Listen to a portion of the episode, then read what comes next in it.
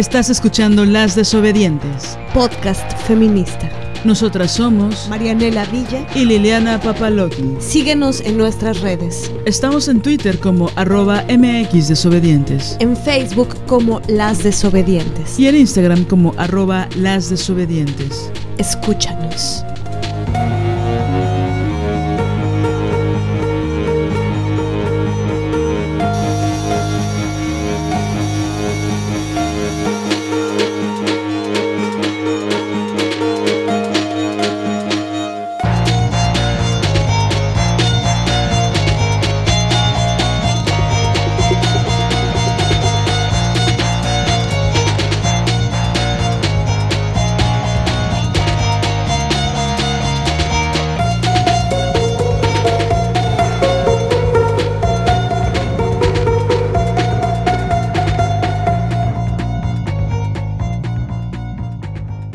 Días, tardes, noches, madrugadas. Ya estamos en un episodio más de Las Desobedientes. Nosotras somos Marianela Villa y Liliana Papalotl. ¿Cómo están, desobedientes? ¿Cómo están? ¿Qué hicieron? ¿Qué comieron? ¿A quién vieron? ¿Por qué están llorando? ¿Por qué están riendo? ¿Qué están haciendo?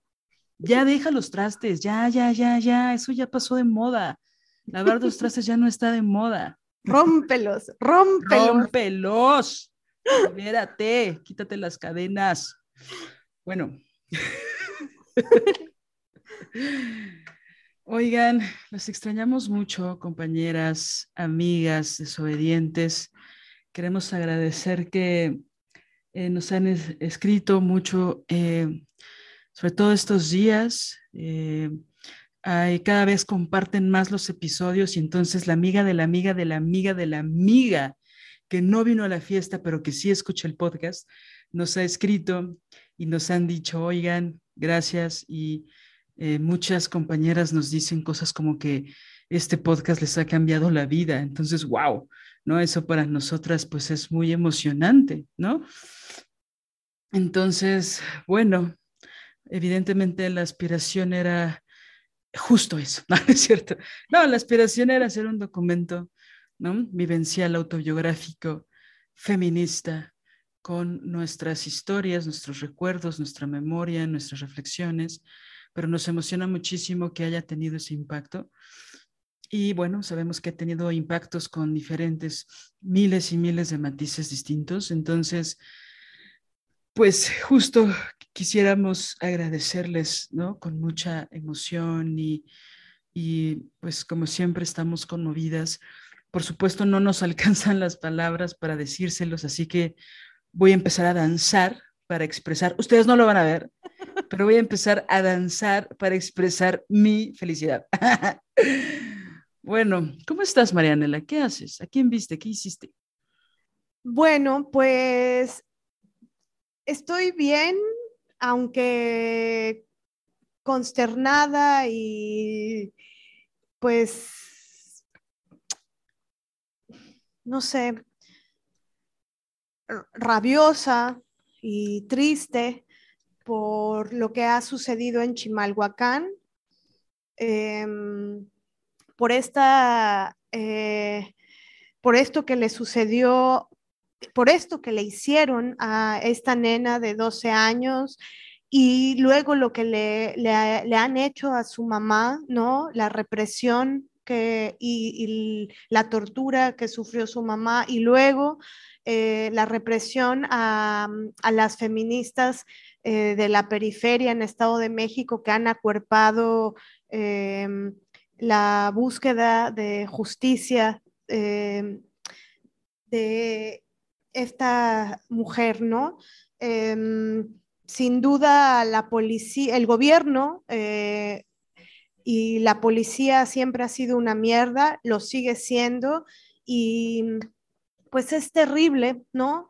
Darnos cuenta de que solo es un simulacro de supuesta, eh, supuesto cambio, y supuesta transformación, ¿no? Supuesto otro gobierno. Digo, eso por supuesto que ya lo sabíamos, pero desde hace muchísimo, eh, pero mm, pero cada vez queda más y más y más en evidencia que sin duda las mujeres eh, no les interesan, ¿no? Que la misoginia es lo que está en el orden de su día y bueno, eso es terrible. Sí, la verdad es que, bueno, todo esto que, para poner un poco en contexto que, que está comentando Mané, eh, ocurrió en el Estado de México. Y bueno, como ya sabemos y como lo hemos articulado varias veces en este podcast, existen muchísimas violencias y los altos niveles de feminicidio que existen en la Ciudad de México, pues bueno, son terribles y son fuertes y son muy invisibilizados. Y a pesar de que es la capital del país y a pesar de que es el centralismo asqueroso que vivimos en este país, pues bueno, todos los demás estados quedan pues en peores de condiciones de impunidad, ¿no? Entonces, si bien existen muchísimos, lamentablemente y terriblemente y trágicamente, muchos feminicidios en la Ciudad de México, bueno, pues en los estados, eh, en los otros 31 estados de este país, pues aún más se invisibiliza, ¿no? Y el caso del Estado de México, como se les llama las periferias, ¿no? Eh, siempre ha prevalecido la injusticia, la impunidad y sobre todo la indiferencia. bueno, está el caso de Irene, que bueno, ella fue con otras compañeras em, a manifestarse porque hace tres años eh, un policía violó a su hija menor de edad y la respuesta del el gobierno de Alfredo del Mazo, priista, fue golpear a las compañeras, secuestrar a Irene por parte de la policía, la golpearon, se dice que hubo abuso sexual, también le quitaron dos dientes de los golpes, eh, la secuestraron algunas horas. Bueno, es una cosa horrible lo que está pasando y los medios de comunicación han sido bastante... Mm, escuetos, ¿no? Bastante eh, poco profundos en lo que ha pasado, incluso los medios de comunicación de izquierda, eh, pues realmente no han hecho un cuestionamiento fuerte eh, e impecable, por así decirlo, o más bien implacable, quiero decir, contra, contra el gobierno del Estado de México, ¿no? Que bueno, hablar del Estado de México no solo es hablar de la injusticia a nivel de la violencia que viven las mujeres, sino de toda la corrupción del dinero de todos los habitantes de Atracomucho o de Atlacomulco, como les quieran decir. Este, entonces, bueno, la corrupción, la impunidad, los feminicidios, pues siempre han estado, han sido como una parte, una herida grande en el Estado de México. Y bueno, ahora el caso de Irene, pues es brutal y se suma a la violencia policíaca porque también en ese estado Mariana Lima fue asesinada por un policía del Estado de México. Entonces, bueno, evidentemente cuando hay estas intenciones de romantizar, y tengo que utilizar esa palabra para hablar de cómo muchas veces se quiere hacer pasar a la policía como que está del lado de las feministas o del lado de las mujeres, pues la verdad es que no es cierto. Ahora, regresando a lo de los medios de comunicación, eh, todo el tiempo, mientras veíamos las notas de lo que le pasaba a Irene, al secuestro por parte de la policía en contra de Irene, eh, veíamos que en los medios ponían que la habían golpeado y la habían torturado tres policías mujeres, ¿no? Como si eso minimizara la violencia que sufrió Irene, ¿no? Eso por un lado. Y por otro lado, con letras chiquitas, casi hasta abajo de la nota, donde muchas personas ya no alcanzan a leer por tiempo, por flojera, por indiferencia, por lo que sea, decían que también estaba involucrado un policía hombre y un coronel, ¿no? Entonces, ¿cómo me molesta muchísimo que entonces el encabezado es que detuvieron a tres policías mujeres que fueron las que torturaron a Irene, ¿no? Como decir, este, juntas ni difuntas, ¿no? Como decir, las mujeres también agreden a otras mujeres. Es decir, los medios, y estoy hablando de muchos, ya saben, los típicos de derecha del país, pero también la revista Proceso, altamente machista y misógina, pero de izquierda, también compartían la información desde ese lugar donde decían que la habían torturado tres policías mujeres. Yo quiero cuestionar eso, porque si bien estas tres policías son parte del aparato patriarcal, misógino y vulgarmente corrupto y asesino, ¿no? No eran las únicas involucradas y seguían una orden también de un hombre, ¿no? Entonces, esto de querer resaltar que eh, Irene fue agredida por tres policías mujeres me, me parece también ruin.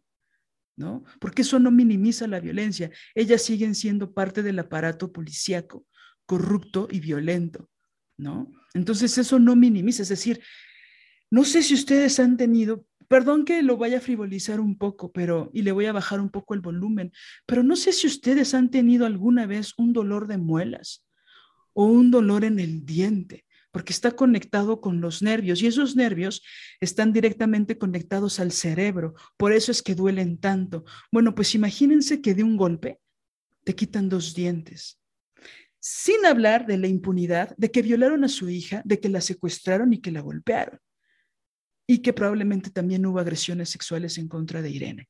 Entonces, es brutal, es terrible no tomar conciencia de esto, no estar enardecidas por esto que está, sucediendo.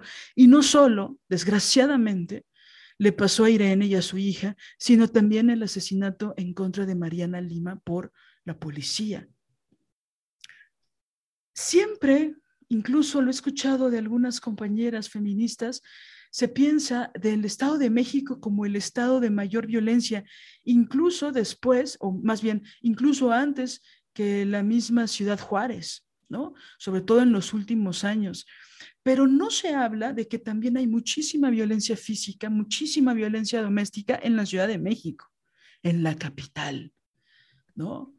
Entonces, pienso que ya hay que empezar a cuestionar esto, porque si bien Mérida no se salva, Colima no se salva, Puebla no se salva, que también Puebla y Morelos los índices que tienen son brutales, y lo digo con, con la información en la piel y en la sangre de, del conocimiento de amigas, de compañeras que amo y que respeto y admiro mucho, que viven en Puebla y en Morelos y que están sufriendo una situación brutal por parte del Estado, es decir, por parte de la impunidad ¿no? que mantiene el Estado a favor de los feminicidas y a favor de los golpeadores.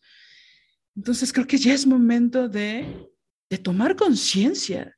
No, no puede ser que vivamos en un país feminicida, en un estado feminicida. Estamos muy enardecidas, muy molestas y muy preocupadas por tanta indiferencia, ¿no? Sí, y lo que es tremendo e, es, que mm, este gobierno es como el gobierno del show, ¿no?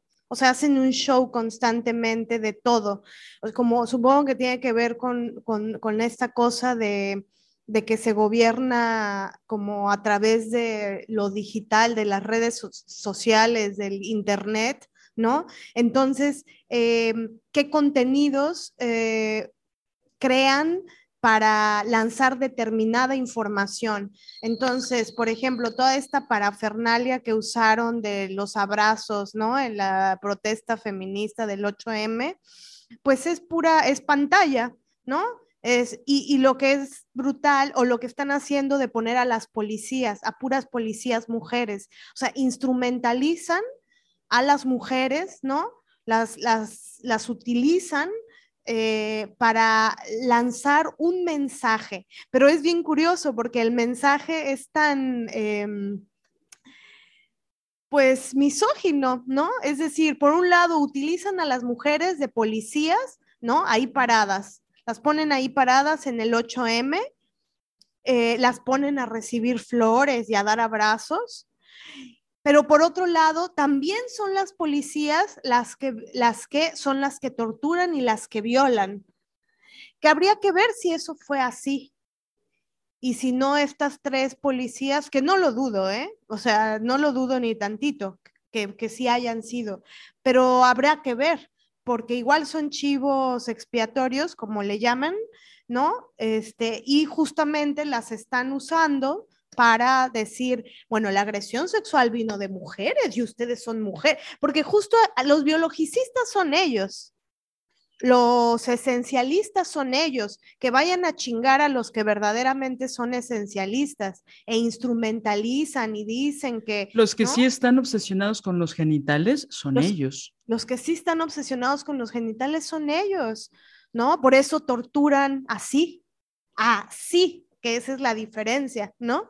Por, eso eh, agreden o lastiman a las mujeres de determinada manera, porque los obsesionados con, con el cuerpo sexuado de las mujeres son ellos. Con cosificar los cuerpos de las mujeres, ¿no? Con ideas y antecedentes pornográficos y de violación, que casi es pleonasmo, son ellos, ¿no? Y, oye, y fíjate que no veo a las sordas de, mm, de, mm, de, sí. es que no sé qué palabra usar. Pues no veo a las sordas, este, moviéndose, ¿no? Ahí como porque sí que se juntan cuando hay que moverse para ir a agredir determinados lugares, foros, espacios, ¿no? Ahí sí se juntan como, pero, pero cuando hay, cuando hay un caso como esto de Chimalhuacán, ¿dónde están? No, pues es que no, no, no, no hay interés, ¿no? Pues que, a ver, Mariana, no te estoy entendiendo. Hablas de las organizaciones, instituciones particulares y privadas que sí hacen posicionamientos en contra de los foros, pero no en contra del Estado feminicida. Sí, oye, Simón de Beauvoir se ha de revolcar, ¿no? Claro. Sabiendo que una institución lleva su nombre y que hace lo que hace, ¿no? Está cabrón. Bueno, yo creo que a Simón tal vez sí le gusta el edificio donde está esa organización, porque mira, es muy blanco y es muy francés para mi gusto. Pero fuera de eso, lo que pasa ahí adentro, no sé si ella estaría tan de acuerdo. No, y no, no, no se están ahí posicionando contra la misoginia, ¿no? No se están posicionando contra la violación y la pedofilia, no, no se están, no, no, no, no veo los posicionamientos de poder, poder, poder, ¿cómo se llama este? Poder, poder, morena, no. Morena. Poder, es que desde la palabra poder, ahí hay un problema. Ya cuando tu mayor problema es aparecer en las series de Netflix, pues hay un problema, ¿no? Pero bueno, y ese, ese es otro, como diría Lili, ese es otro. Ese es otro podcast. Ya cuando instrumentalizan las luchas genuinas, reales, que llevan varios siglos, para salir en una serie de Netflix, pues bueno, ahí vemos cómo no les interesa ir hasta la raíz del problema. Y sino teniendo que en sus filas agresores, ¿no? agresores de mujeres, sí, agresores sexuales de mujeres, ¿no? Pero aquí lo importante es, eh, porque ellos, ellos mismos lo dicen, hay prioridades. Entonces, bueno, la prioridad de ellos es la, el antirracismo. Las mujeres, ¿qué? ¿No? Ah, no, claro, claro, claro, claro. Ni que viviéramos en un país feminicida, ¿no? Exacto pues de eso no, de eso no va. Pero bueno, compañeras, las invitamos a, estar enteradas, a, dialogar de estos temas. Es importante porque nos están matando, compañeras, y es brutal. Y esto de usar de pretexto que solo pasa en el Estado de México, que solo pasa en Chimalhuacán, que solo pasa en un lugar que es ajeno a nosotras, ya no es así. Eso ya se terminó por lo menos hace dos décadas por lo menos. Entonces, híjole, ya hay que abrir las ventanas, ya hay que salir a las calles a observar qué es lo que está pasando, ¿no?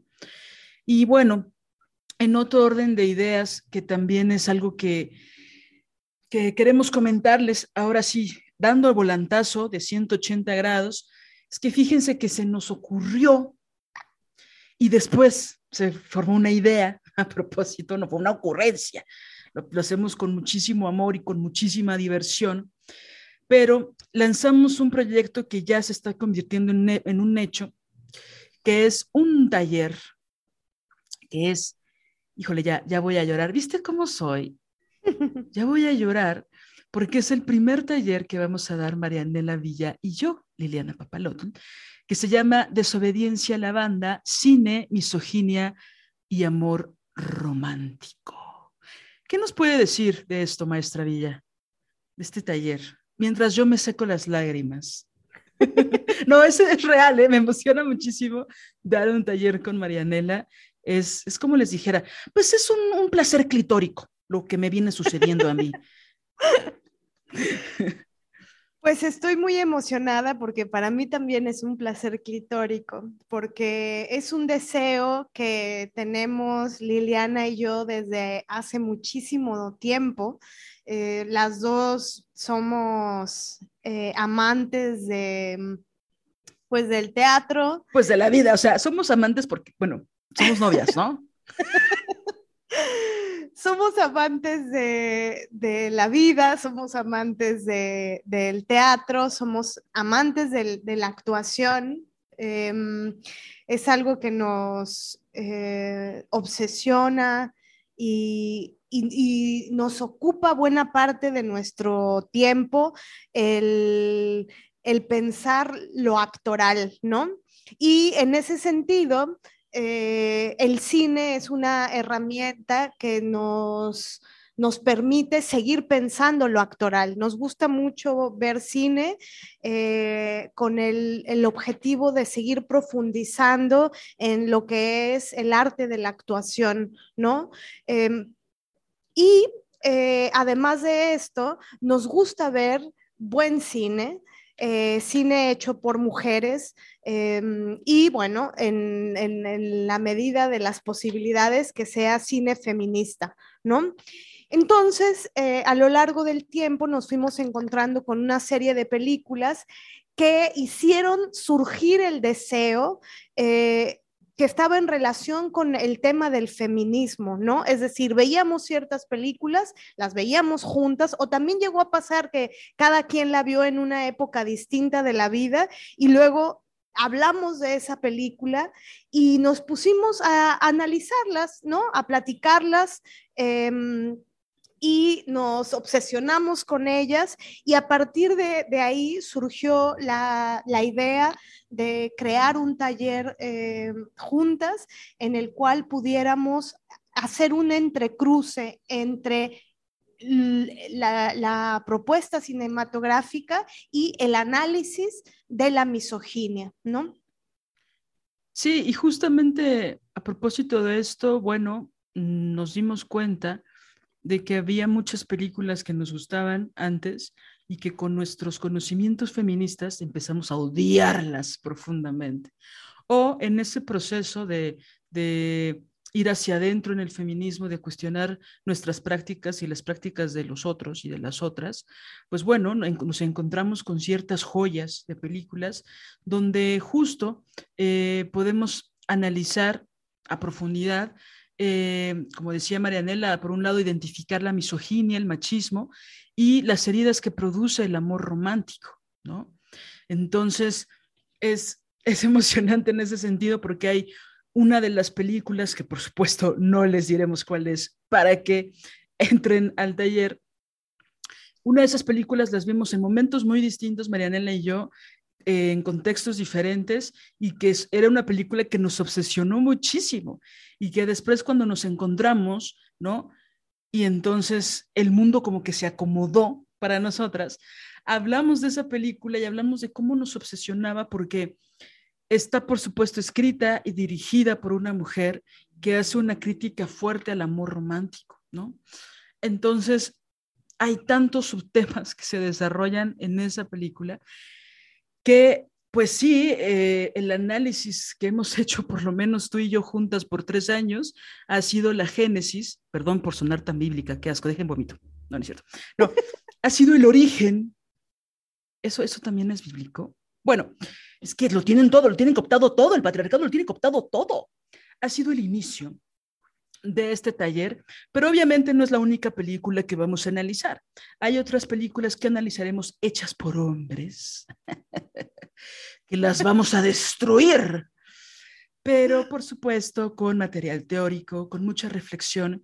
Y si bien como dice Mané, la, la actuación es algo que nos obsesiona. La verdad, hemos de confesar que también los guiones nos obsesionan, la forma en que están escritas las escenas, la forma en que está dirigida, la foto, y bueno, por supuesto habrá algunas cuestiones técnicas, pero fundamentalmente lo que sí nos interesa es hablar y profundizar de los temas, ¿no? De qué heridas, de cuál es la representación del amor romántico, de cómo nos representan a las mujeres, de cómo representan a los hombres en función del amor romántico. Por supuesto, este taller podría durar dos años, ¿no? O sea, podría ser un diplomado dividido en 17 secciones, porque aparte somos muy apasionadas del cine y de todo, de todo, de todo somos apasionadas. Y no está mal, ¿verdad? Y de eso, ese es el tema de hoy, por cierto. Pero bueno, ahora sí que espérenme tantito. Este, entonces, bueno, eh, realmente con este taller buscamos ampliar nuestra visión y cultivar el hacer caso profundo, como dice la maestra Villa, a aquello que nos produce malestar, con el fin de entrenar la identificación rápida y tener herramientas que nos permitan movilizarnos y desmarcarnos de los sitios donde nos hacen daño. Sí, ese, ese es uno de los objetivos eh, sustanciales, medulares, ¿no? De, del taller, eh, que tiene que ver con que las películas que analizaremos y diseccionaremos, ¿no? Y a las cuales les pondremos la lupa, creo, creo que esta, esta idea me parece importantísima. Em, de el trabajo de, de hacer un zoom, ¿no? O de, poner la lupa en escenas específicas, en momentos específicos, en gestos específicos, ¿no? Eh, en lugares, en textos específicos y que estos elementos nos dan, nos dan muchísima información y que cuando cuando no se mira desde una perspectiva feminista, lo sientes de todas formas. Yo creo que las grandes obras de arte y feministas las sientes en las entrañas, independientemente de si tienes un bagaje teórico o no lo tienes, porque más bien no, me, me reestructuro.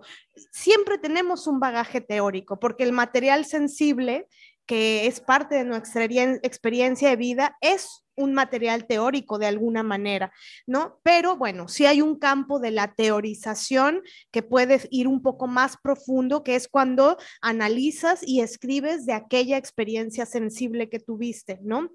Entonces, em, pero bueno, volviendo, volviendo a la idea, estos elementos, eh, si bien eh, los podemos eh, sentir en las entrañas, al ver, al ver determinada obra de arte feminista, eh, el asunto de detenernos, de pausar, de diseccionar, de poner la lupa y de analizar esos puntos específicos en referencia a la propia experiencia de vida, pero también en referencia a algunos textos teóricos, ¿no?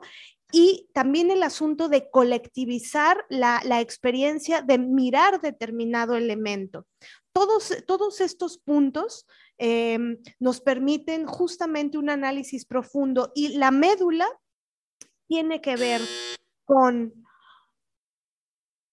poderlo analizar, poderlo reconocer y después poder trasladar ese análisis y esa experiencia analítica a el territorio de la vida. ¿No? Es decir, que esas cosas, por ejemplo, identificar un elemento de misoginia de, la, de, una determinada escena, que tal vez en otro momento no necesariamente la hubiéramos visto.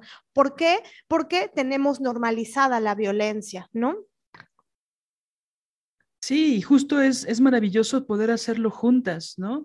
Es decir, no se necesitan, no se necesita que este taller sea eh, por cineastas, ¿no? O sea, no están convocadas las cineastas ni las que llevan 30 años analizando a profundidad los guiones de cinematografía, del séptimo arte, porque no, no, no, necesitamos mujeres que quieran profundizar, que quieran divertirse y que les guste el cine. Eso es lo que estamos buscando, ¿no? Por supuesto que les interese el feminismo, pero no se necesitan estudios de eh, dramaturgia o de escritura de guion o de análisis de textos profesionales o de... No, no, no, no, no. Todas hemos vivido la experiencia del cine desde muchos lugares y durante décadas, durante muchos años.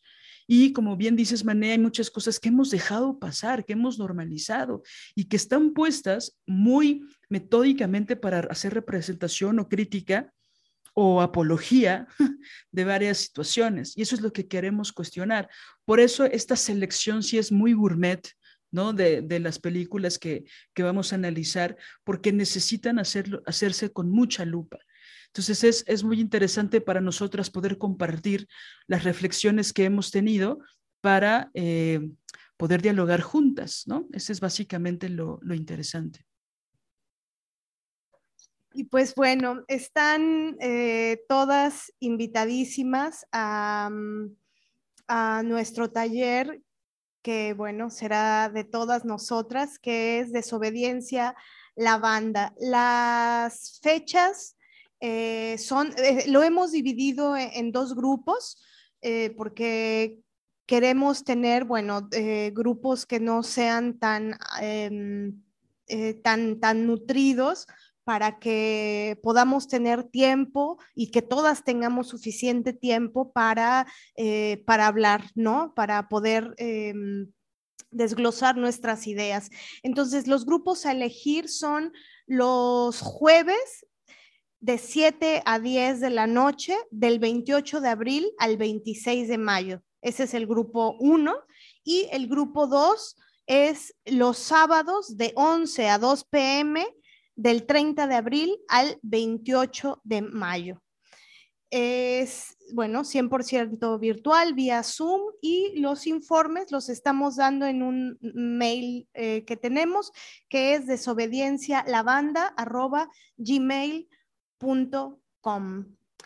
Así que bueno, ojalá, ojalá puedan em, y si no pueden ustedes tal vez compartirlo a, alguna compañera que piensen que, que, está, que le puede interesar. Se los agradeceríamos mucho. Los horarios son del centro de México, ¿no? Esto es muy importante. Ahorita ya hicimos un cambio de horario forzado, pero ya hay este, Recuerden que siempre los horarios son del centro de México. Por ahí varias compañeras que, que, viven del otro lado del charco, luego nos dicen, oigan, hagan los más tempranos y más tempranos. Así nos dicen, háganlo más tempranos. Entonces, bueno, ahora pusimos un horario en los sábados, eh, que es tempranillo, para que nuestras amigas de, del otro lado del charco lo puedan tomar. Eh, entonces, bueno, recuerden siempre que es así, con este horario del centro de México, del centro, porque hay que centralizar esto, ¿no? No, ya, perdón. Y lo otro es que ya se está llenando muy cañón entonces, ahora sí que no es que yo las quiera apresurar, pero si quieren apartar un lugar, háganlo pronto, pronto, pronto, porque obviamente el cupo es limitado porque queremos dialogar, ¿no? Es decir, yo personalmente amo mis monólogos, pero aquí la cuestión es dialogar y hacerlo de forma colectiva. Entonces, obviamente el cupo es limitado, limitado, limitado para que todas podamos platicar, conversar, compartir y sobre todo piensen que esto va a ser con muchísima profundidad, pero también con muchísima diversión, ¿no? Entonces, por supuesto, yo entiendo la diversión como un ejercicio complejo de las emociones. Entonces, nos la vamos a pasar bien, compañeras. No olviden escribir al correo electrónico. Ahora sí, maestra Villa, ya regresé a decirle maestra porque usted sabe por qué. Sí. Entonces, si usted puede explicarnos por qué, no, cree que, no crean que yo estoy forzando a decir maestra Villa. Pues es que em, descubrí como la particularidad de por qué me molestaba el, maestra, ¿no? Em, que, creo que sí lo, habíamos, lo, lo, había dicho en alguno de los episodios, pero tal vez no, no tan a profundidad. No, sí lo dijiste, pero Ahora quisiera que, si tú quieres, nos compartieras por qué ya no te molesta. Sí, bueno, lo que pasa es que me molestaba eh, cuando venía de la gente del gremio teatral y que era un simulacro de que te daban autoridad, ¿no? Autoridad desde, desde un lugar em, es decir, el patriarcado también tiene muy manoseada la palabra autoridad, pero desde el feminismo eh, y desde el feminismo radical y en particular desde el feminismo radical de la diferencia, este, la autoridad femenina, la autoridad a las mujeres, autorizar a la otra es algo importantísimo, ¿no? Necesitamos pasar, em, necesitamos rotar la autoridad y, necesitamos otorgarle autoridad a la otra, porque justamente el, el patriarcado lo que, lo que hace es que nos desautoriza constantemente, ¿no? Hay, eh, eh, eh, bueno, los niveles de desautorización son, son brutales. ¿Por qué? Bueno, si se parte de la idea misógina de que no, no pensamos, ¿no? De que las mujeres somos seres menores, seres que, que puedes, este, hacerle todo lo que nos hacen, ¿no? ¿Por qué? Bueno, por sus razones misóginas. Entonces, eh, la, desautorización es producto de la misoginia misma. Entonces, ah, para mí, el, el, maestreo en el gremio teatral, este, por ejemplo, esto que, ¿no? que en el FONCA, cuando tú llamas, este, si, haces, si estás becada y llamas para decir algo, cualquier cosa, te maestrean, ¿no? Maestro, maestro tal, maestra tal, maestro tal, maestra tal. Es un protocolo, ¿no? De, cómo llamarles a, los eh, artistas que están becados. pero, también... perdón, pero cuando no está manoseada la palabra, es decir, está chido porque es una forma de reconocimiento, ¿no? Exacto. Sí, exacto. E, era como eh, lo, que me molestaba era en los teatreros que usaban el maestro, maestra para todo, y no solamente, o sea, se lo yo los oía decírselos entre ellos, ¿no? Decírselo, y siempre me daba grima, me daba rasquiña, este, que me lo dijeran o oír cómo se les babeaban a decírselo entre ellos, ¿no? Entonces, em, pero pero bueno, sí soy maestra porque doy clases, ¿no? Entonces, tengo eh, una eh, amiga que quiero y admiro, pero que también fue mi alumna, que ella me dice, yo siempre te voy a decir maestra porque fuiste mi maestra, y no, entonces, o mis alumnas de Cuernavaca que me dicen, eh, hasta la fecha les digo, bueno, siempre les dije, díganme Marianela, pero ellas, ellas me decían Miss o, o, maestra, maestra Mané, ¿no? Pero bueno, pues si fui maestra de alguien, eso no, ahí no hay ninguna molestia. Es más bien el, porque justo también es esto que dices, ¿no? Te, hay una, hay un reconocimiento eh, lindo ahí, y ahí hay una diferencia. Claro. Entonces, yo quiero hacer un reconocimiento lindo de usted, maestra. Y se besan. No, oh, espérense. Y este, maestra Villa, ¿nos puede decir de qué vamos a hablar en este episodio? Sí, eh, bueno, eh, vamos a hablar eh, de, un tema que, mm, que, si bien hemos tocado en algunos episodios, ¿no? ahí como salpicado, eh, ahora vamos a profundizar más en él, que, tiene que ver con el tema de la perfección, de cómo nos obligan y nos hostigan constantemente a lo largo de toda la vida a eh, este, este mandato asqueroso, misógino, eh, del ser perfectas, ¿no? Y que es brutal porque parte de un imposible, que es que la perfección eh, no existe y es una cárcel. Es una cárcel brutal para nosotras las mujeres, ¿no?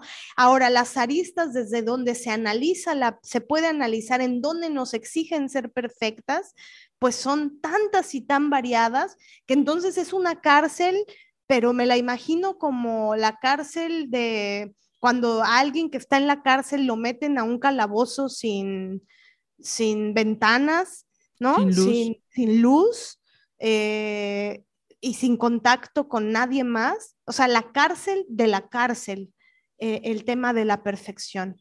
Entonces, em, ese será el escabroso tema del que hablaremos hoy.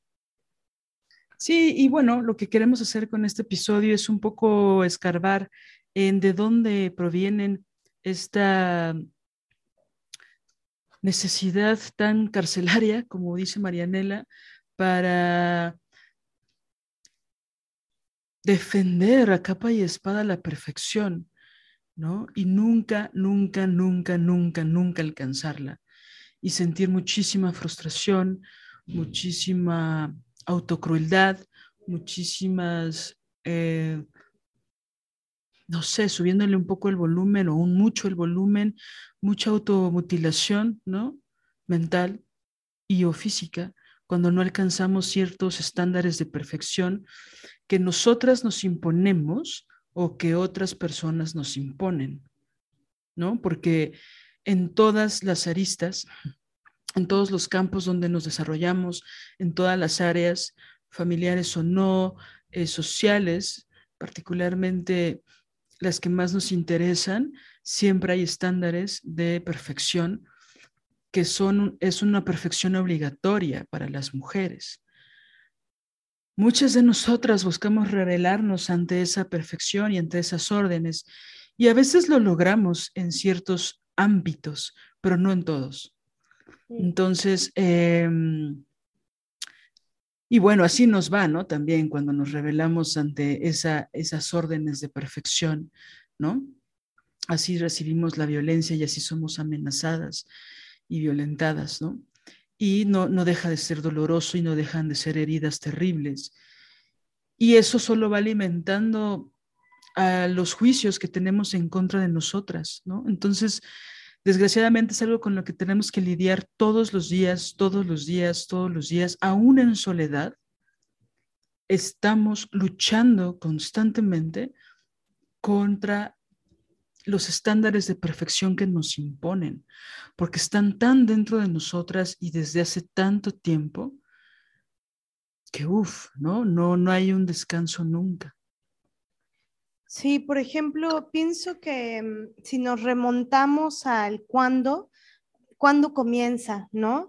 Em, pienso que no sé si esto comenzará desde la primaria, aunque yo lo tengo más nítido en el área, en, la secundaria, que tiene que ver con la, perfección en, relación a, a ser muy trabajadora, ¿no?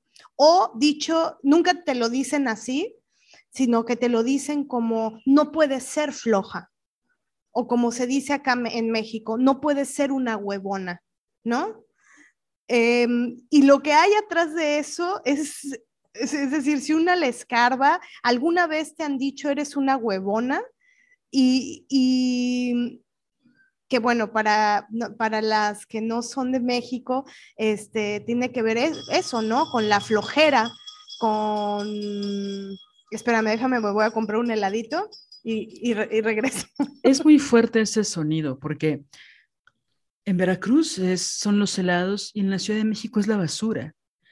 Entonces, siempre en mi imaginario, el paladar se emociona, pero el cerebro le dice a mi paladar, nieve de basura, nieve de basura. Perdón, perdón, perdón. Este, pero yo, yo, ese mandato, y creo que está en relación a la perfección, es decir, cuando estás chiquita, ¿no? Cuando empiezas a, cuando ya entras a la escuela, a la primaria, por ejemplo, eh, una de las obligaciones que, que te, dicen que tienes, ¿no? O que tienes es em, ser estudiosa, ser disciplinada en la escuela, ¿no? Eh, y ahí empieza eh, el orden, ¿no? Ahí empieza, ahí te empiezan a sujetar.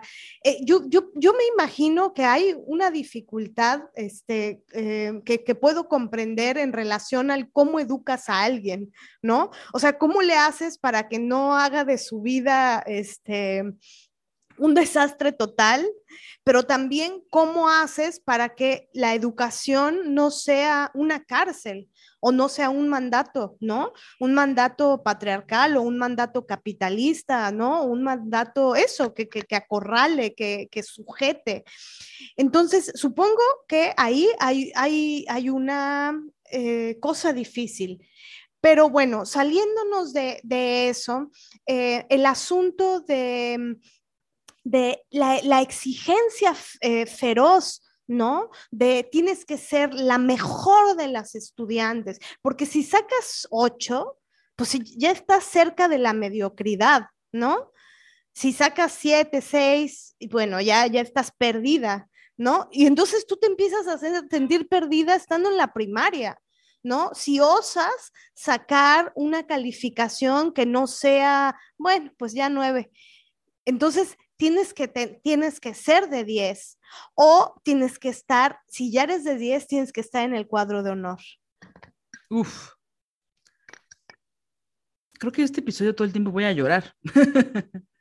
sí, sí, sí, sí. O sea, creo que justo mm, algo que decías, pienso que, digo, yo sí tengo los recuerdos desde la primaria. O sea, sí, sí, el 10, sí, el cuadro de honor, sí estar en la escolta, sí, tal pero yo, yo lo tengo muy claro desde que era muy niña y no solo es la, lo educada que tienes que estar, es decir, los 10 que tienes que sacar, sino lo educada que tienes que ser, es decir, tienes que estar siempre bonita, ¿no? Es decir, estar limpia, es decir, arregladita, es decir, calladita, sin gritar, es decir, delgadita, es decir, femenina, es decir, hacer juegos de niña, juegos de té, la planchita, el bebito, pero sin gritar, pero tranquila, pero sin hacer berrinches, pero sin cuestionar, pero bonita, el moñito bien puesto, los, los zapatos limpiecitos, las calcetas blancas, ¿no? Como tu conciencia tiene que estar, ¿no? Es decir, no solo es el 10, sino es todo lo que tiene que ver con tu aspecto, con tu cuerpo, empiezan ahí a involucrarse con tu cuerpo, todavía no de forma erótica y sexual, ¿no? Digo, dentro de los estándares familiares y escolares, entre comillas, normales, porque lo que el 24 nos demostró es que las agresiones sexuales que vivimos las mujeres y que es terrible, por supuesto, las vivimos desde niñas, ¿no? Pero bueno, hay una normalización a involucrarse con nuestros cuerpos en el momento en que somos niñas. Entonces, eso es brutal porque no solo es el 10, y es decir, ahorita que decías la palabra huevona, o sea, justo yo les preguntaría, compañeras, ¿cuántas veces les han dicho así, no? O flojas desde niñas. Y después, ¿cuántas veces te lo dijiste a ti misma? ¿Cuántas veces al día, por supuesto, me refiero, no en tu vida, ¿no? ¿Cuántas veces al día? Porque hasta en los domingos decimos, nos sentimos mal, algo nos pica cuando no nos abandonamos a Morfeo. No, no es cierto. No, cuando no nos encontramos con nosotras mismas para poder descansar sin culpa, sin remordimiento, sin que algo nos dé comezón, ¿no?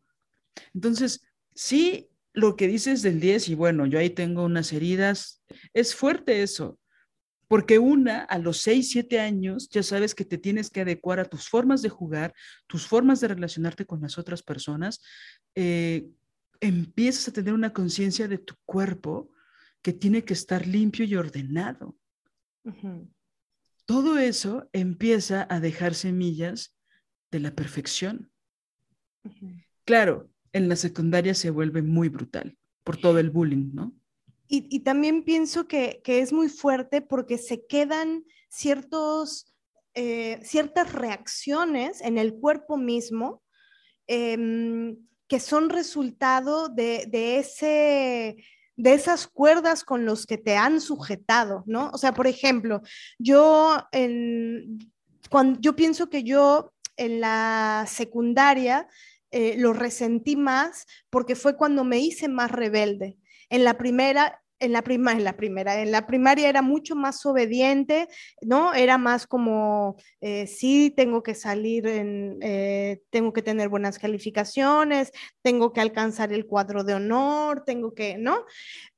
Pero en la secundaria dije, este, se acabó, ¿no? Y creo que sí fue casi que una decisión consciente de, de, yo, quería vivir la vida y disfrutar cosas y, y, bueno, a veces cuando haces una, no dejas de hacer la otra y así, ¿no?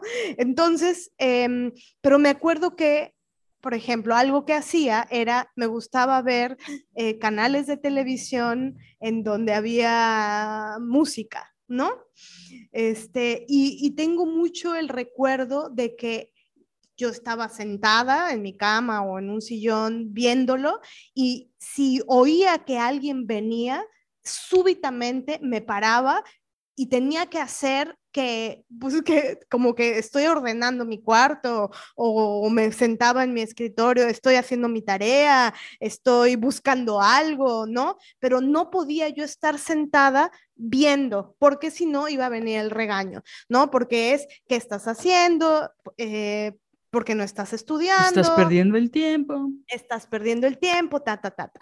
Ahora, entiendo sí, sí puedo entender las, a las mamás, también sé que a veces nos pasamos de lanza, este, sí, sí, sí puedo comprender que, pues sí, no manches, o sea, si de 365 del, días del día estudias, perdón, del, año, perdón, días del año, estudias dos y así te la pasas cinco años de tu vida, bueno, este, va a tener, eh, va a tener unas características eh, esa situación que te va a llevar a determinado sitio, ¿no?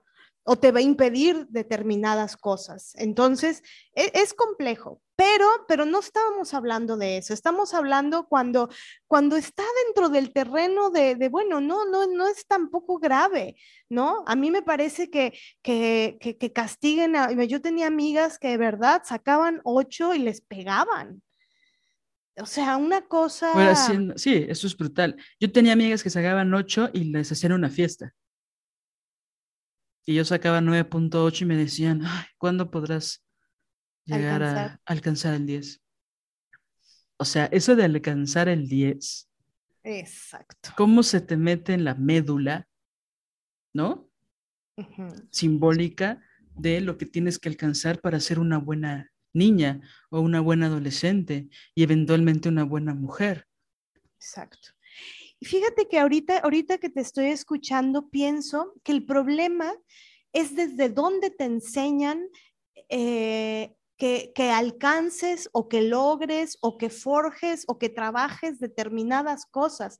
Siempre es en función al castigo y siempre es desde un lugar horrible. Vas a ser una fracasada, eh, vas a ser una huevona toda tu vida, no vas a hacer nada de tu vida, bla, bla. Puta, te dan ganas de decir, pues sí, chinga tu padre, no quiero hacer nada en mi vida, si me lo dices así, ¿no?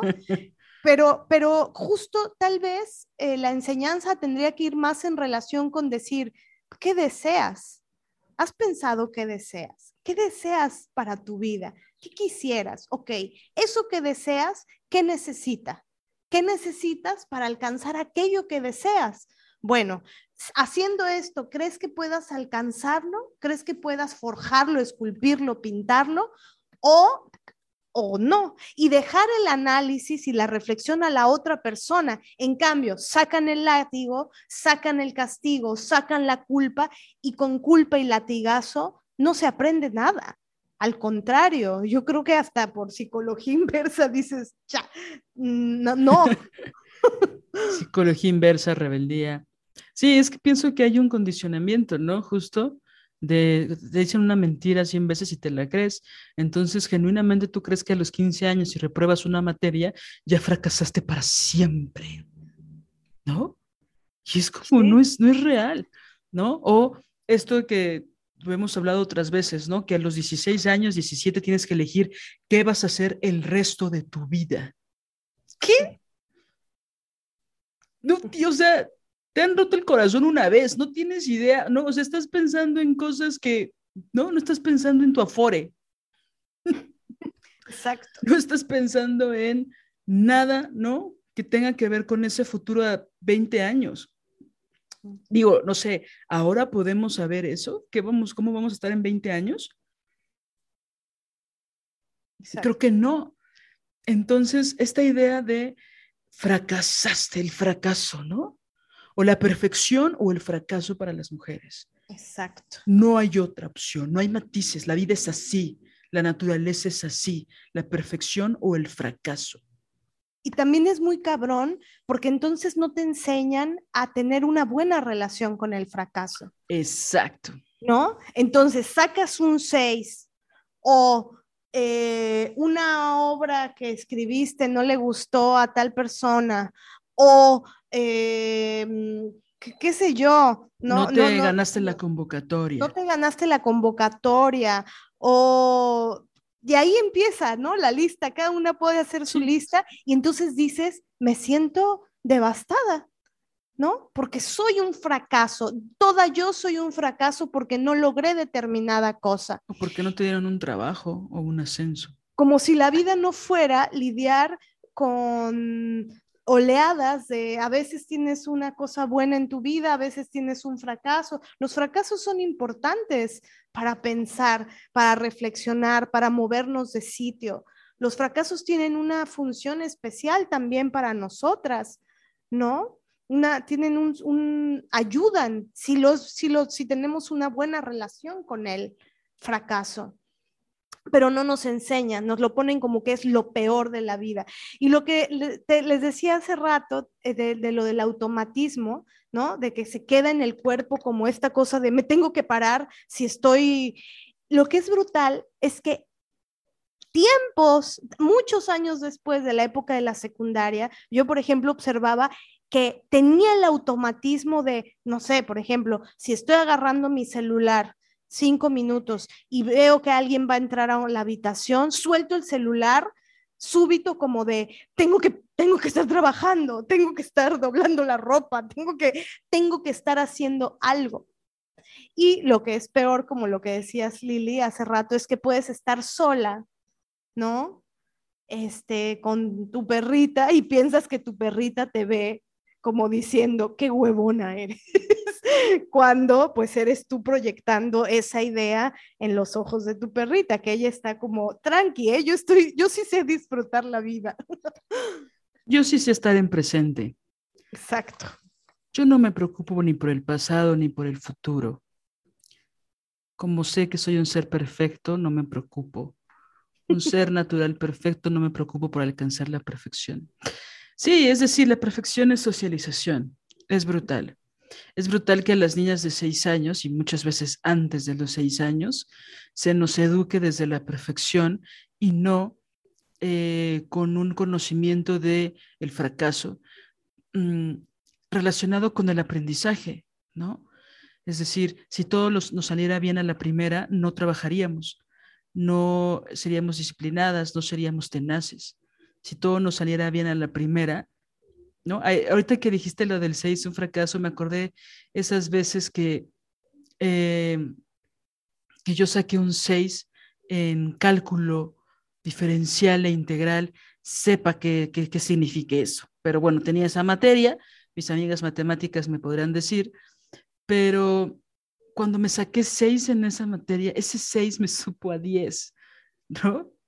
Ese seis me supo a, lo logré, llegué, ¿no? No me voy a quedar en la preparatoria un cuarto año, ¿no? Lo logré, pude hacerlo, me esforcé, no falté, trabajé, ¿no? Y, y por supuesto hubo compañeras mías y compañeros que alcanzaron el 9 o el 10 en cálculo diferencial o integral en el área 4, que hasta el maestro decía, oigan, este es cálculo para área 4, ¿no? O sea, que son las artes, no es para área 1 que, que eran las, las ingenierías, ¿no? O sea, soy chido, es el cálculo para eso, ¿no? Entonces, este, pero ese 6 que me hizo pasar de grado, que me hizo no reprobar, ni irme extraordinario, ni nada, nada, nada, y esas cosas de educación patriarcal que sirven muchísimo para la vida, este, me supo como un 10, ¿no? Entonces, por supuesto, en mi casa no lo vieron como un 10, pero yo sí, porque logré el muy odiado pase automático a mi carrera universitaria. Porque en las demás, pues obviamente tenía otros promedios. En las demás era perfecta, ¿no? Oye, ¿has visto cómo se nos pone el rostro cuando decimos perfecta? El otro día me puse a pensar cuántas veces yo digo perfecto. Es Ah. horrible. Ay, ¿Cuántas veces escribe por WhatsApp? Perfecto. Ay, no, no, no, no, no. ¿Cuántas veces le digo a las compañeras que toman el taller de la rabia? Perfecto. Ay, no, no, no. es no. decir, haciendo autocrítica, una debiera tomar conciencia desde el lenguaje. Por supuesto, desde lo simbólico, li- lo literal, lo metafórico, lo cotidiano, desde todos lados. Pero el otro día me daba cuenta de eso, ¿no? Criticando justo mis propios, eh, mi propia vara, ¿no? Que me pongo. Dije, todo el tiempo utilizo esa palabra. ¿Cuántas veces la digo al día? Sí, yo también. Es horrible. Condicionadas, ¿no? Desde niñas. A partir de ahora voy a decir imperfecto, como dice la gran María en Villaverde. Imperfecto, la imperfección, viva la imperfección. Pero bueno, estábamos hablando solo en el terreno de la primaria, espérense, apenas vamos ahí, la secundaria, cuando viene toda esta cosa del deseo de que tienes que tener novio, que supuestamente las hormonas se despiertan y a los 12 años y medio empiezas a tener la necesidad vital de tener novio, así con no de negativo, digo, perdón, de masculino. Empieza la perfección a hacer como efecto, como que se cataliza, como que, ¿no? Hay una reacción ahí y entonces, si antes nos preocupaba de los 6 a los 11 años la perfección, a los 12 eso se vuelve una cosa horrorosa porque aparte, todas las críticas en contra de nuestro cuerpo se vuelven 100 veces más fuertes, porque ya no somos niñas, tampoco somos mujeres, pero ese intermedio que muchas recordamos como un lugar horroroso de absoluta violencia y de eh, acoso sexual y de agresiones, pues se vuelve aún más grande y se alude mucho horrorosamente a la perfección tu cabello tiene que ser de cierta forma, tu letra tiene que ser de cierta forma, pero bueno, tu, tu, la altura de tu falda tiene que ser de cierta forma, tus nalgas tienen que ser de cierta forma, tu nariz, tus, tus piernas, Tus senos. tus senos, tu cintura, el color de tu piel, la forma de tus ojos, de tus labios, de tus orejas, o sea, es una cosa... ¿No? Y ya que tienes todo eso, la forma en que te maquillas, la forma en que te vistes, la forma en la que hablas, no, no, no putona, no promiscua, pero tampoco una monja, pero no, pero tienes que ser inteligente, pero no una nerd, pero no, entonces hay tantos niveles de implicación donde la perfección es una orden que es horroroso. Entonces ya no solo eres la bonita, femenina, educada, que saca 10, la limpia, sino todo eso, más la que es sexy, pero no putona, ¿no? La que es Y aparte siempre es esquizofrénico. Siempre, siempre, la, la perfección toda, porque es un mandato masculinista y patriarcal, siempre es esquizofrénica. Entonces es horrible porque ahora voy con un tema que, que va de la mano con esto, ¿no? Pensemos en los cánones de belleza, en esta imposición. Estos cánones sí, por supuesto que los promueven la publicidad y por supuesto que los promueven los medios y, y Hollywood y todas las películas y las telenovelas que vemos y Argos y Angelina y, y Scarlett Johansson y Lady Gaga y Emma Watson y todas estas, ¿no? Ok, yo, mis referentes de los ochentas. bueno, todas ellas. Judy Dench, Meryl Streep, así ya más atrás, ¿no? bueno, ya. Ustedes saben a lo que me refiero. Todas estas representaciones de mujeres, ¿no? Que ni siquiera, que ellas detestan. O sea, que ellas personalmente, o sea, todos los años que le han dicho gorda a Kate Winslet, ¿no? Es como, wow, ¿no? Los cánones de belleza. Bueno, pero no solo voy a hablar de esos, sino de los estándares de perfección relacionados a la belleza que tienen los güeyes con los que andan, compañeras. Que tienen sus amigos hombres. Y muchos de ellos gays, ¿no? Que una se quiere adaptar y se quiere adecuar cuando no Mm. tienes una pareja heterosexual o te quieres adaptar a ambos, ¿no? Porque el pacto patriarcal y la misoginia, pues básicamente son de manual, es la misma. Bueno, estos estándares de belleza que aluden a la perfección mutan en ellos, no son fijos. Depende de la actriz porno de moda, depende de la cantante de moda, depende de, ¿no? La mujer, el cuerpo, ni siquiera la mujer, maldita sea, el cuerpo que esté de moda, ¿no? Que ya llevamos muchos años en esta anorexia obligatoria, ¿no? Bueno, esos cánones, esos imaginarios de perfección relacionados a la belleza, mutan en ellos. Pueden variar de una semana a otra, de un mes a otro, ¿no? No creo que de un año a otro porque es demasiado tiempo, pero sí meses o semanas. Y mientras nosotros nos vamos adecuando a lo que el pendejo quiere, digo, perdón, a lo que el Señor quiere, más nos alejamos de lo que deseamos nosotras de nosotras mismas. Es decir, nos alejamos de nuestra autenticidad.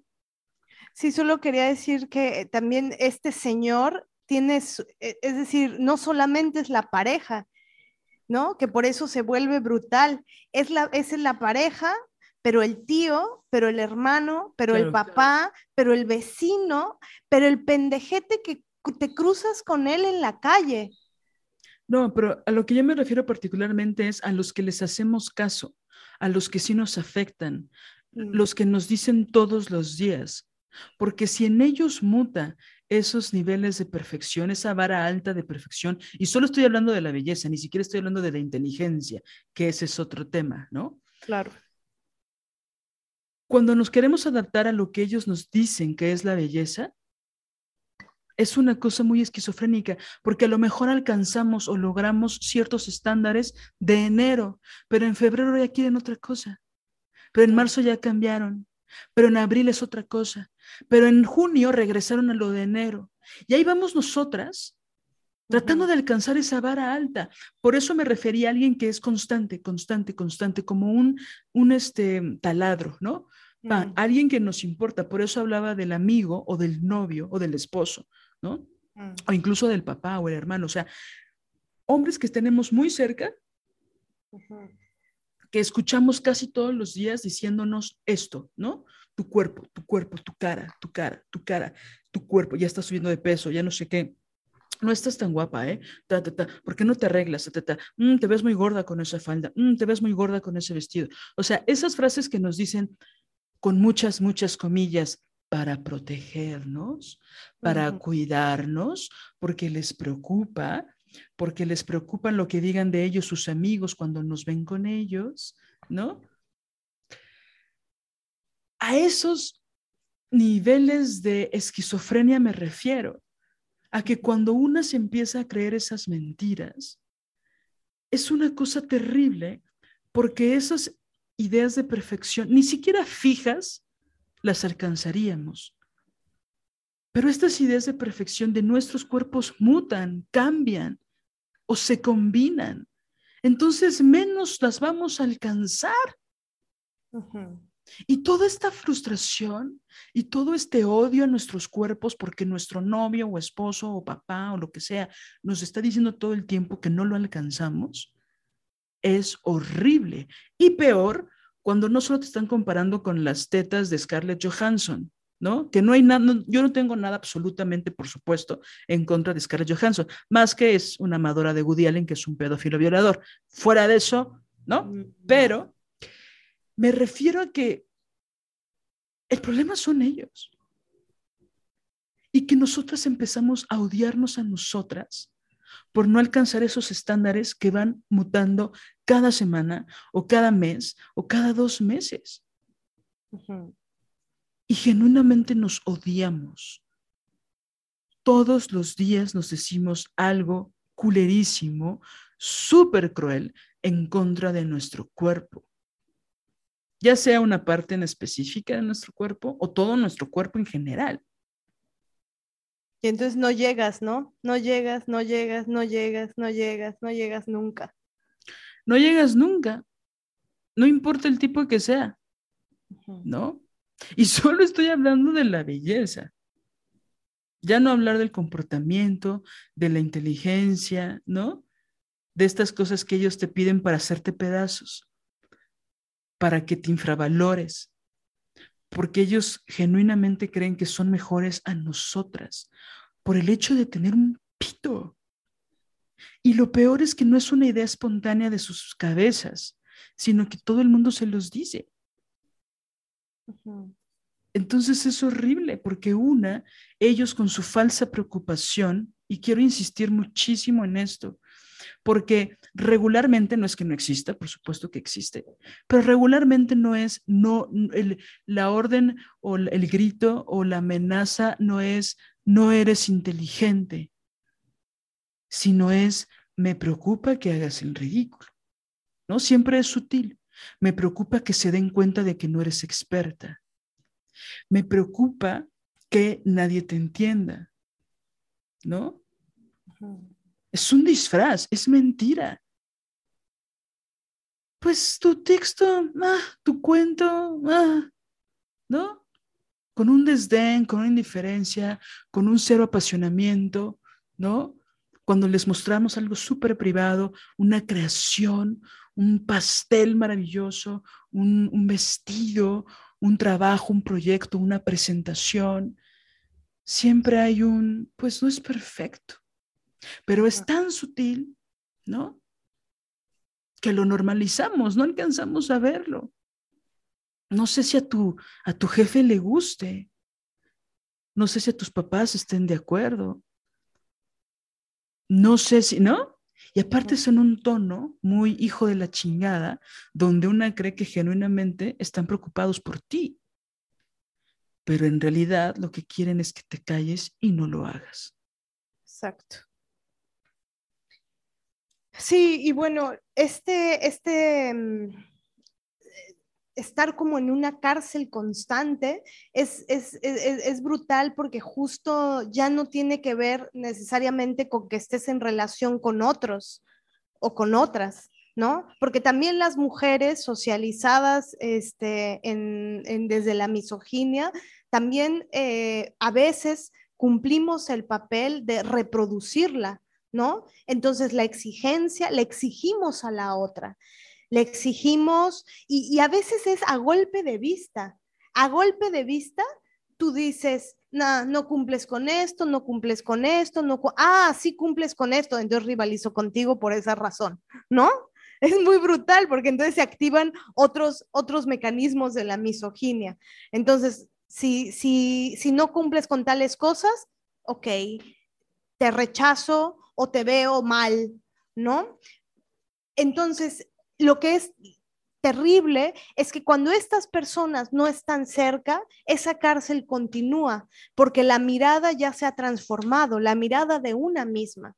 Entonces nosotras nos comenzamos a exigir a nosotras y le comenzamos a exigir a las otras aquello que nos exigieron.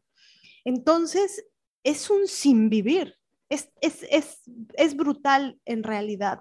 Pues exigimos a las otras lo que nos seguimos exigiendo a nosotras, ¿no? En, los mismos niveles de imposibilidad, es decir, en los mismos niveles de perfección, ¿no? Por ejemplo, pienso mucho en esta cárcel de la limpieza doméstica, que regularmente nuestras madres son expertas, ¿no?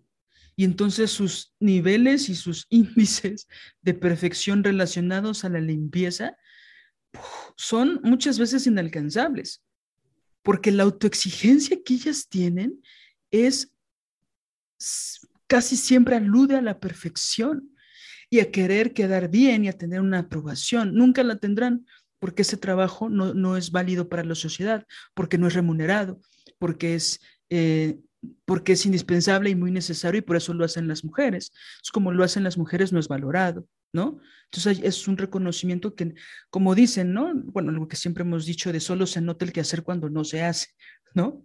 Exacto. Pero cuando se busca eh, alcanzar esos niveles de limpieza así en el cotidiano y que no se logra, ¿no? Estas voy a decir, árbitros que critican lo que no hicimos como ellas, se vuelve súper cruel, mm. ¿no? Y bueno, no, no, no sé lo que tendrán que decir las mamás con respecto a eso cuando se les critica su forma de ser madres, de otras mujeres con más años siendo madres, ¿no? Supongo que es mucho más atroz el no eres tan buena madre o no eres tan buena madre como yo. Es decir, en esta especie de persecución en contra de otras, ¿no? Porque el nivel de autoexigencia que nosotras nos exigimos es cabrón, es imposible, es obsesivo, es doloroso. O la exigencia por no ser mamá. Claro. ¿No? Que, que, que, también es muy brutal. Una vez, por ejemplo, en un, estábamos saliendo de función y una compañera, una amiga mía que quiero, amo y admiro, este, pero eh, tuvimos nuestro, nuestro pleitito en, en su momento, eh, se estaban organizando para ir a, a, cenar después de función. ¿No? Entonces, em, lo dijeron un fin de semana y dijeron al siguiente fin de semana vamos a ir. Y entonces, em, al siguiente fin de semana, me, dice eh, mi amiga, estábamos en el camerino y me dice, sí vas a ir, ¿verdad? Este, Mané. Y le dije, no, no voy a poder, este, pero pues diviértanse mucho, no sé qué. Y me dijo, ¿qué? ¿No vas a poder? Y estaba ahí otra compañera actriz con, con nosotras, eh, otra amiga, y, y me, y mm, ella es mamá, ¿no? Nuestra otra compañera. Entonces mi amiga me dice, pero si ella que es mamá va a ir, tú que no tienes hijos, ¿por qué, qué pretexto tienes para no ir? ¿Cómo es que tú no vas a ir? No puedo creer que tú tengas una agenda más complicada que ella. Ese fue el texto. Mi, mi otra amiga, la que es mamá, me vio con ojos de corazón, qué brutal lo que te acaba de decir. Y yo les dije, bueno, sí, adiós, nos vemos. Y, todavía me, alzó la voz y me dijo, ¿de verdad te vas a ir? ¿No vas a ir? Y yo, sí, adiós, besos, besos. Y me fui, ¿no? Y, y, me quedé con sentimiento de culpa, como de, pues mi amiga que tiene, que tiene bebé, ¿será que yo la, será que sí debí? ¿Será que...? Y es pura exigencia. Ahora resulta que, no tengo ningún derecho. O sea, esta comparativa, ¿no? Que aparte me parece insultante para mi amiga que era mamá y también para mí. Entonces, por, todos lados está la exigencia. Es que es un caleidoscopio de, brutalidad, ¿no? Lo que es la misoginia y el patriarcado. Totalmente. O sea, pienso que justo mm, somos expertas en exigir perfección en todos los sentidos por un color o por el otro, o por una dirección o por la otra. O sea, estamos tan condicionadas a siempre autoexigirnos tanto que cuando nosotras logramos alcanzar esa vara, pues también se la exigimos a las otras, ¿no? Y no solo a las próximas y conocidas o a nuestras familiares y nuestras íntimas, sino incluso a mujeres que no conocemos, ¿no? Y entonces, si yo invierto 45 minutos en arreglarme o tres horas en arreglarme, le voy a exigir a la otra lo mismo. ¿Cómo es que llega fodonga a la oficina si yo invierto hora 45 y me y madrugo y me amanezco muy temprano para arreglarme? ¿Por qué la otra llega fodonga? ¿Quién se cree? ¿Qué le pasa? ¿No? O si yo tengo todos estos títulos y todos estos reconocimientos y todos estos eh, ¿cómo se dicen? que los detesto mucho. Bueno, sí, estos reconocimientos, ¿no? Así en, mi, en el papel membretado y así. si tengo todos estos, las demás tienen que tenerlos para aplicar a no sé qué, o para tener este trabajo, o para, ¿no? Nos volvemos en mini policías de perfección. Porque ese es el nivel de policía que somos en contra de nosotras. Entonces, es horrible porque una incluso le hacemos caso a esas ideas de perfección de gente que ni existe. ¿A qué me refiero con esto? Con que decimos frases como, van a decir qué. ¿Quién va a decir? No, pues alguien, alguien va a decir. Pero ¿quién va a decir? Como esto que, recuerdo mucho. Aparte siempre dicen. Sí, siempre van a decir, mana. O sea, un poco, esa es, esa es la cosa de la cárcel. Siempre lo van a decir en tu cara o a tus espaldas, pero siempre lo van a decir. Es una para qué se, se emociona o se frustra.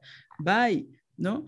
Pero recuerdo mucho a, a mi mamá, sobre todo porque yo le llevo 10 años a mi hermano, ¿no? Entonces ella siempre tenía esta, pues obligación de las mamás, ¿no? Forzadísima y, también carcelaria, donde tú tienes que tener limpios a tus hijos, ¿no? Siempre, porque si no eres una mala madre. Si se les escurre tantitito, ¿no? Dos eh, mil, mililitros de moco eh, sin limpiar por más de cinco segundos, son malas madres, o por más de tres segundos, son malas madres, ¿no? Entonces, yo veía, yo tenía pues, 10, 11 años, y veía cómo ella trataba de que mi hermano pues siempre estuviera limpio y siempre ropa limpia y él limpio siempre, ¿no? Y entonces ella me decía, perdón mamá, perdón, espero, espero, que cuando escuches este podcast no te sientas mal. Este, siempre lo decía como, lo hago en función de los otros, ¿no? Por supuesto porque me preocupa la salud de mi hijo, pero también porque si no van a decir que soy mala madre, ¿no? Entonces yo pensaba, pero ¿quién va a decir si vamos a tal lugar donde no conocemos a nadie? O vamos a ir a tal tienda donde nadie nos conoce, o no, pues la gente desconocida va a decir que soy mala madre porque tu hermano no está bien peinado, ah, o porque sí. tu hermano se le cayó el tenis y no se lo puse, o porque, ¿no? Alguien va a decir, alguien va a hablar. Y como decimos en privado, Mané y yo, sí, sí lo van a hacer, sí lo van a decir, pero no podemos vivir en función de lo que las otras personas digan porque es una maldita cárcel, porque nos aleja de nuestro ser auténtico. Ahora, la exigencia a las mamás. No, no, no, no, no. no, Esa cárcel de... Porque en efecto, no, no es que e, e, ese estar ciscada, ¿no? De, de, en la calle van a, alguien va a decir, es porque ya alguien les, re, les rever, reviró los ojos o, le, o, o, peor, hay, yo he visto señoras que van y le dicen a otra mamá, claro, si, si estás viendo una brutalidad o una cosa antiética, este, así que ya no, no, eso ya no importa, es decir, haces lo que tienes que hacer, ¿no? O si ves que están agrediendo este, a una niña, a un niño, a un bebé, pues tendrás que actuar en consecuencia por ética, pero no me refiero a eso, o sea, de pronto una mamá decide hacer algo, este, no sé, comprarle una nieve de limón a, a su hijito y, y viene otra a, a, decirle y a sermonearle que no debería, que qué mal, que cómo se atreve usted a hacer determinada cosa, que bla, bla. Bueno, bla. si en redes lo hacen. Exacto. Entonces, la cárcel para las, o sea, la, la exigencia para las mamás es brutal. Pero no, no creo que alguien haya ido a decirles, sino que fueron muchísimas personas que se han acercado a decirles y muchas de esas personas están en su familia. Sí. Incluso también pienso que como hijos, hijas, eh, es, es fuerte también la exigencia a las mamás. Claro. ¿no? A veces el papá puede hacer lo que sea o es un hijo de la chingada, pero hay de ti que la mamá se le ocurra no tener la comida. Hay de ti que la mamá se le ocurra, hay de ti que la mamá, que la mamá, que la mamá, puta, no las dejan en paz. Es una cosa sarta de reclamos, de chantajes, es decir, es que por todos lados, ¿no? Pareciera que pues sí, la, la, la, exigencia se, se, mueve por todos lados, ¿no? Sí, y entonces, bueno, eh, ahorita recordaba en esas veces que las mamás que tienen que checar e ir a una oficina y cumplir los horarios que son que tienen dobles o triples trabajos incluyendo el, todo el, labor, la labor doméstica, pensaba en cuando tienen que faltar, ausentarse, pedir incapacidad en los trabajos porque tienen que cuidar a sus hijos enfermos, a sus hijas enfermas, y que los jefes, por un lado, dicen, wow, te la pasas de incapacidad, ¿no? Sí, pero es que mi, mi hija tiene 38 de temperatura, tiene dos años, no puedo dejarla, ¿no? En la escuela, en el kinder, en la guardería, en, ¿no? Con mi mamá, con... Y por otro lado está el mala madre por no cuidar a tus hijos, ¿no? Que están enfermos. Y que ese discurso, ese doble Madre discurso... desnaturalizada. Así es, ese doble discurso incluso puede ser emitido por la misma persona, ¿no? Entonces es brutal esa circunstancia, ¿no? Pero bueno, yéndonos un poco hacia, hacia, hacia otro lado, hacia otro lado, hacia otro lado, porque ya deberíamos hacer nuestro programa con las mamás para que las mamás nos digan, odiamos este mundo patriarcal, déjenos descansar, déjenos ver la tele, déjenos ir a un spa, déjenos soñar, déjenos escribir, sin, sin el mote de mala madre desnaturalizada. Así se debería de llamar ese episodio, ¿no? No soy una madre desnaturalizada. Y que ellas nos cuenten de viva voz todo lo que les pasa y todos los, los, los alguienes que les dicen que las chingan porque no son las madres perfectas. Em, creo que es momento de cuestionar en, en todos los ámbitos en los que sentimos mucho dolor y mucho sufrimiento porque no alcanzamos los niveles de perfección que supuestamente necesitamos, ¿no? Y en todos los ámbitos en, en los que se nos exige, ¿no? Es decir, ¿en qué momento compramos la idea de que la perfección era posible? Ah, quería decirte algo que justo acabo de, encontrar aquí, em, un escrito que hizo Karina Vergara, que yo cuando lo leí me alucinó. De hecho, creo que lo hemos dicho ya en algún episodio, pero bueno, ahorita viene muy a colación. Eh, este texto que escribió Karina Vergara suscitó una cantidad de reacciones, unas muy chidas, muy positivas, muy feministas, eh, muy rebeldes, pero también una cantidad de, insultos y, ¿cómo decir?, reclamos por esto que a ella eh, osó escribir, ¿no? Este, pero bueno, el texto maravilloso que escribió Karina Vergara dice, criar a las mujeres en la compulsión por la limpieza y la condena a la casa desarreglada es un ejercicio patriarcal para que, exhaustas, no podamos volar para encontrarnos en aquelarres nocturnos. Una casa brillante habla de una mujer con las alas dolorosamente destrozadas. Y bueno, muchos de los eh, vituperios, así se dice, ¿no? Eh, muchos de los... Yo lo conozco como putadas, pero si tú dices vituperios, está bien. Muchos de, lo, de la putada vituperiana que, que, que le lanzaron a Karina era pues desde la alienación, ¿no? Desde, pero a mí, yo no quiero ser una puerca pero yo no soy una huevona. A mí no me gusta tener la casa hecha un marranero. A mí no, bla, bla. Pero eh, eh, es que ser feminista no tiene por qué ser, ir de la mano con, ser una puerca. A ver, a ver, a ver, a ver, paremos. Criar a las mujeres en la compulsión por la limpieza. Ahí está clarísimo. Es que no, les toque su trapeador su trapo. su trapo, porque piensan que se les quita su sustancia, su esencia de mujer. Sí, y, lo, y, lo decimos porque, es decir, yo, yo lo sentí liberador este texto, porque yo tengo mi trapo.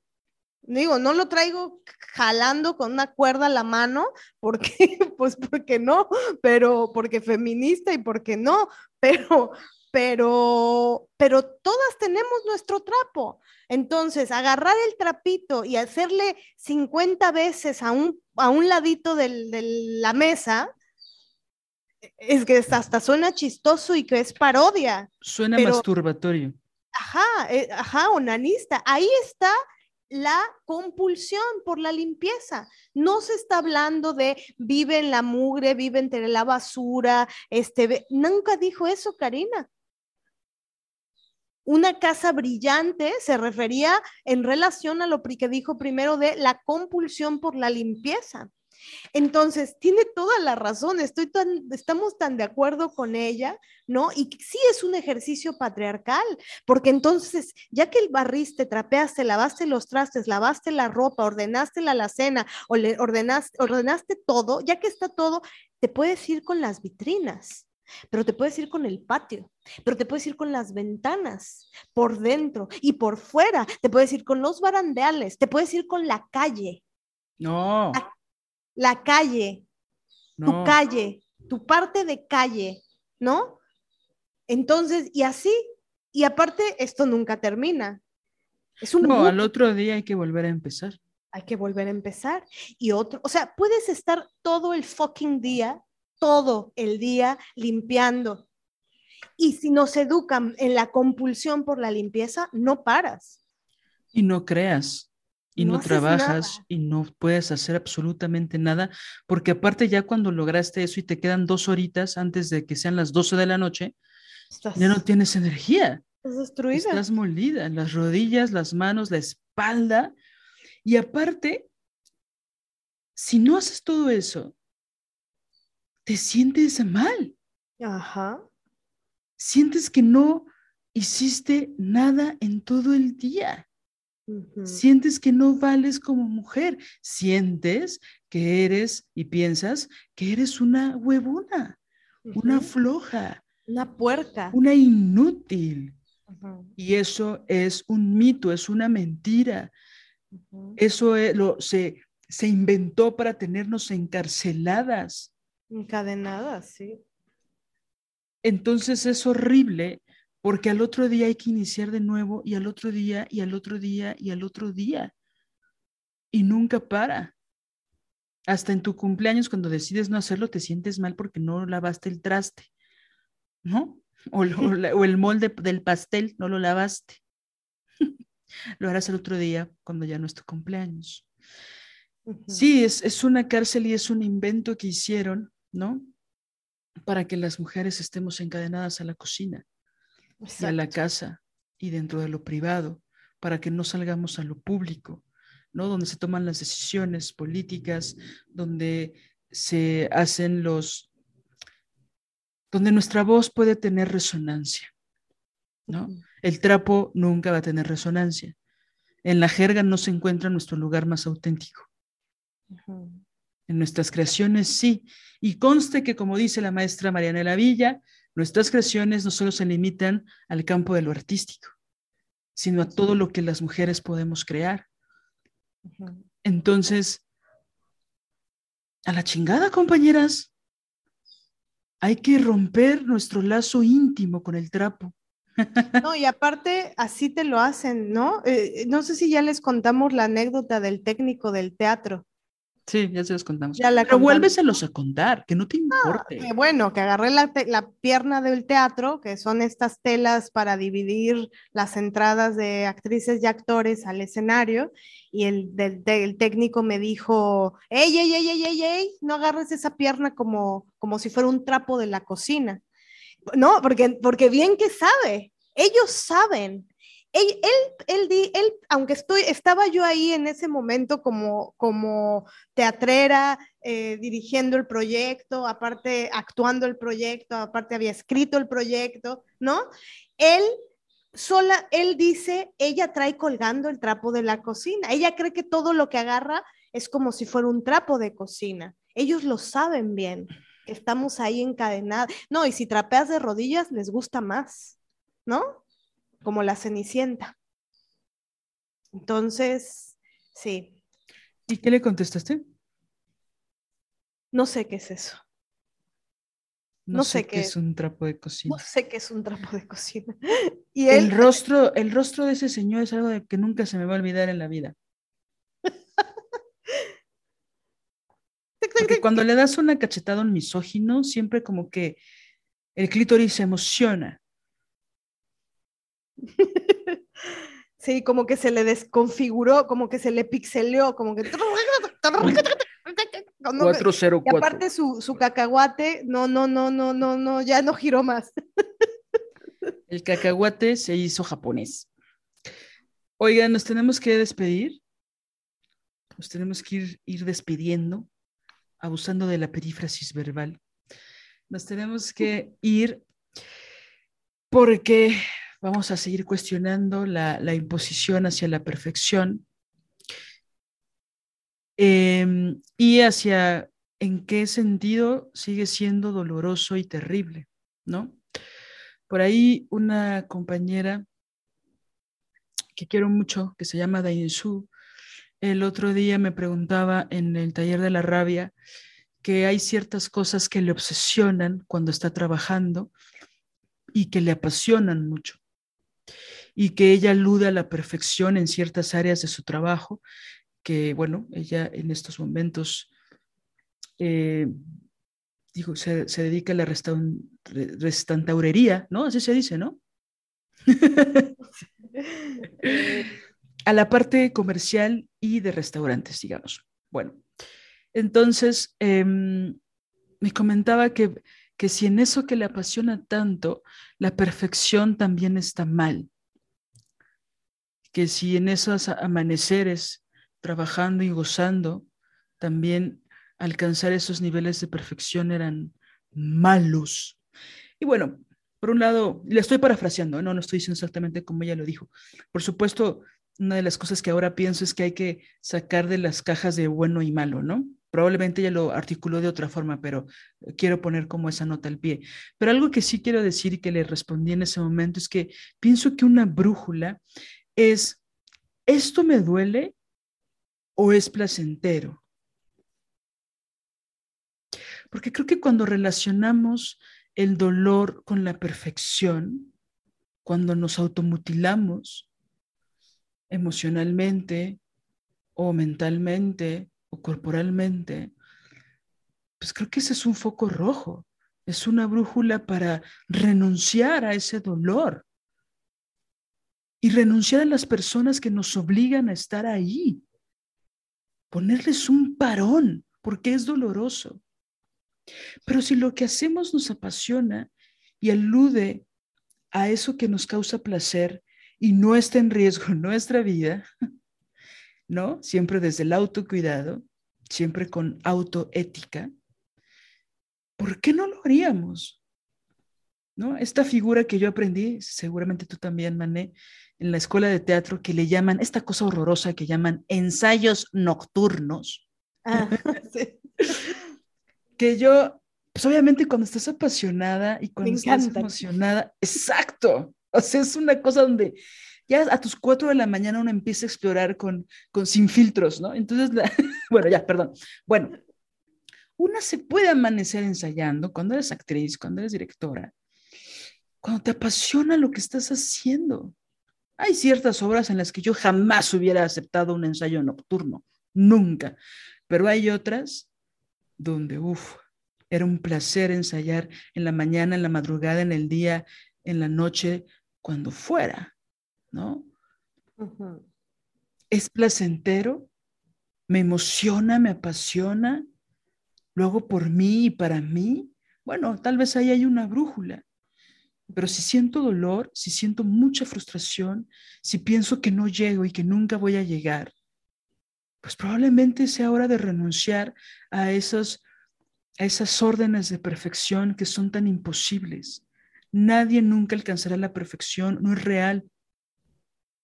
Renunciemos a la idea de la perfección porque nos está matando de forma simbólica, pero nos está asesinando también, porque eso no es vida. El otro día pensaba todas las cosas que supuestamente y lo pongo subrayado, supuestamente hacemos para ser felices. Mm. Pero como estamos tan obsesionadas con ser perfectas, cuando tenemos momentos de alegría, de muchísima alegría, de plenitud, incluso de felicidad, no podemos disfrutarlas porque pensamos que no son perfectas y efectivamente no lo son pero ya no busquemos la perfección. ¿No? Sí. No podemos ni gozar lo maravilloso, lo alegre, porque creemos que no es perfecto. Pues entonces abramos la puerta y demos la bienvenida a la imperfección. Es más humana, es más luego parecida a nosotras. Totalmente. Luego está en relación a otra cosa que no es perfecta, ¿no? O sea, tal vez, por ejemplo, lograste estar en la playa, esa que querías desde hace mucho, ta, ta, ta, pero no cumpliste el mandato de la perfección de tener, de pesar tantos kilos y de tener determinadamente firme la piel de tus piernas. O, no estar con cierta persona o no tener cierta cantidad en el banco. Exacto. Entonces siempre la, felicidad o la alegría o el goce está en relación a, eh, a aquello que no está. Entonces, como todavía no tengo el peso que quiero, como todavía no tengo el bikini, como todavía no tengo el dinero, como todavía no tengo el novio, ¿no? Eso es peor, creo porque entonces ya no es algo un, gozo para una, ¿no? De bueno, pero estás en este lugar paradisiaco. Sí, pero como no tengo esto, pero no tengo aquello, en, realidad está en relación a la falta también, ¿no? Em, es em, estar supeditadas a la falta, a eso que no tenemos. Y eso causa un daño brutal. Por eso también tener una relación armónica con la falta, que aparte es algo intrínseco a la vida, ¿no? Es, em, siempre que eliges una cosa, pues no elegiste la otra, o no podemos volar, aunque quisiéramos. Entonces, la falta, y de ahí para el real la falta. Entonces, bueno, la falta es parte de la vida, así como la imperfección es parte de la vida, ¿no? Sí, sería genial cerrando con tu idea de un principio, que nos educaran para el fracaso, para respetar también el fracaso, no verlo como un enemigo perenne, ¿no? Sino que nos educaran para el fracaso, para reconciliarnos con el fracaso, para dialogar, para saber qué cosas podemos aprender. Sobre todo no hacer las mismas cosas igual, por ejemplo, para empezar. Pero también que nos educaran para reconocer la falta, ¿no? Y pensarla como algo que siempre va a ocurrir porque vamos a elegir una u otra de mil. Y aparte del capitalismo tienes tantas cosas donde elegir que todavía es peor, es más alucinante la falta. Pero bueno, eso en un sentido tal vez frívolo. Pero en otros sentidos, uff, que nos hubieran educado a siempre va a haber algo que no puedas tener. Cuando estés en el norte vas a querer estar en el sur. Cuando estés en la playa vas a querer estar en la montaña. ¿no? Muchas gracias, Marianela, por este episodio. Muchas gracias, compañeras, por escucharnos. Y solo por hoy, solo por hoy, solo por hoy. Hagamos una lista de todas las cosas este, que nos exigimos, ¿no? De donde debemos ser perfectas y poquito a poquito eh, eh, hoy, hoy, hoy empecemos con una, mandando a, a, la mierda uno de esos mandatos y vayámoslo palomeando, ¿no? Para ir diciendo, pues ya no, pues ya no me importa, pues ya no me importa, a la mierda. Y que ese proceso dure lo que queramos, ¿no? El ritmo lo ponemos nosotras. No hay que bailar al ritmo de los otros ni de las otras, ¿no? Claro, Y yo también abonaría solo por hoy, solo por hoy, solo por hoy. Abramos las puertas a la imperfección, ¿no? Empecemos a dialogar ahí en la orillita del mar con la imperfección, a ver qué pasa, a ver si nos adentramos a sus olas y sus mares. ¿no? Mm. Cuídense muchísimo. Chao, chao. Si deseas apoyar este proyecto, puedes hacerlo en nuestra cuenta de PayPal desobedientesguerrilla.gmail.com. Cualquier aportación es bienvenida. Música original de Alina Maldonado Diseño original de Ori Jane.